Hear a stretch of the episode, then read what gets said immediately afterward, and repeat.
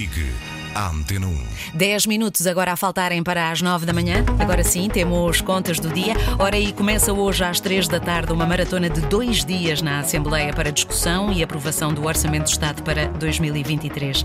Pergunto, Pedro Sousa Carvalho, é de esperar que o orçamento sofra muitas alterações no Parlamento? Bom dia.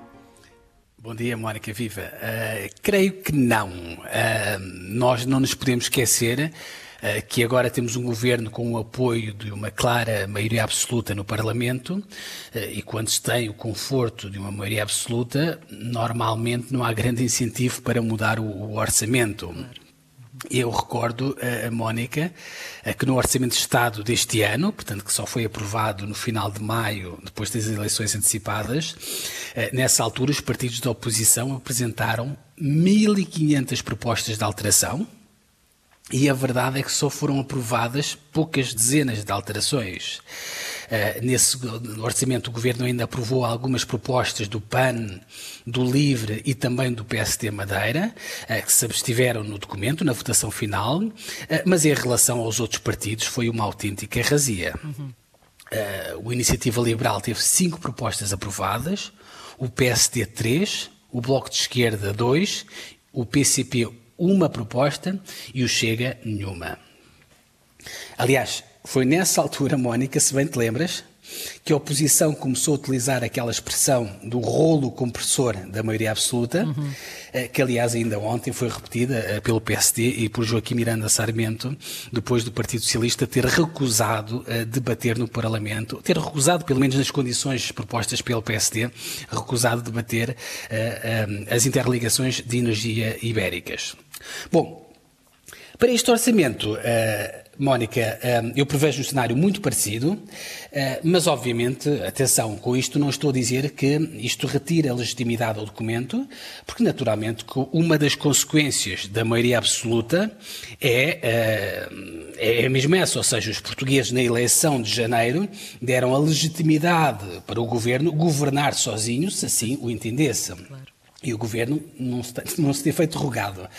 E, e por falar em legitimidade, apesar de tudo, eu acho que este documento uh, tem uma grande diferença face aos últimos uh, documentos, os últimos orçamentos, é que este orçamento que vai ser aprovado amanhã uh, no Parlamento aparece aqui, Mónica, enquadrado em dois acordos assinados pelo Governo, um na concertação social, uhum. com patrões e sindicatos, e o outro, que falámos aqui esta semana também, com a função pública. Isto, obviamente, eh, é importante e, obviamente, que é positivo. dito isto, também não quer dizer que este documento não deva sofrer agora alterações e não deva ser melhorado na discussão na especialidade. Uh, e estou-me a lembrar de pelo menos duas medidas relevantes uh, que os partidos poderiam aproveitar para mudar ou eventualmente acrescentar, se quiseres, no documento. Uma medida, Mónica, para os pensionistas e uma outra para quem tenha crédito à habitação, que eu acho que nesta altura eh, são os dois parentes pobres, ou os dois parentes mais pobres deste orçamento. Claro.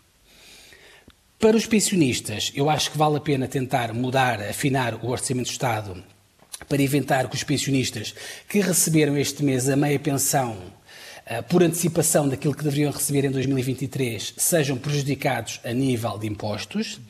Esta semana, se bem te lembras, o Jornal de Negócios explicava que como as pensões vão ser tributadas com uma tabela de IRS que ainda não, não foi atualizada este ano, isto obviamente quer dizer que alguns pensionistas podem ficar prejudicados. E era naturalmente bom que não ficassem, porque o governo, eu recordo, prometeu neutralidade quando antecipou o pagamento das pensões aos pensionistas. Crédito à habitação, Mónica, para quem tem crédito à habitação, eu acho que os partidos também deveriam tentar mexer no, no, orçamento para tentar aqui arranjar alguma medida de ajuda a quem esteja em mais dificuldades. Este orçamento é um orçamento, apesar de tudo, simpático para os inquilinos, porque coloca um teto de 2% no aumento das rendas em 2023, mas é um orçamento um pouco ingrato para quem tenha comprado casa com um, recurso ao crédito à habitação. Eu há pouco uh, citava o Jornal de Negócios. O Jornal de Negócios também ontem dava conta uh, de que o Governo deverá aprovar amanhã, em Conselho de Ministros, uh, uma medida para facilitar a renegociação do crédito à habitação. mas, obviamente, Mónica, estamos a falar de uma medida de recurso para quem já está em enormes dificuldades financeiras. Enfim. Vamos a ver, Mónica, o que é que vai mudar neste orçamento nas próximas, nos próximos dois dias, nesta maratona, como dizias, se é que vai mudar alguma coisa. Uhum. E amanhã, eh, como o Banco Central Europeu vai de certeza, já se percebeu, fazer mais um aumento valente das taxas de juro, eh, se concordares, Mónica, amanhã voltaremos eh, a este tema do crédito à habitação. Claro que nesta sim. altura hum, assume uma importância crucial para as pessoas. Claro que sim. As contas do dia com o Pedro Sousa Carvalho e às três da tarde, então, há discussão e aprovação do Orçamento de Estado para 2023 é um assunto que pode seguir aqui na sua Antena 1. Até amanhã. Pedro Sousa Carvalho. Antena 1.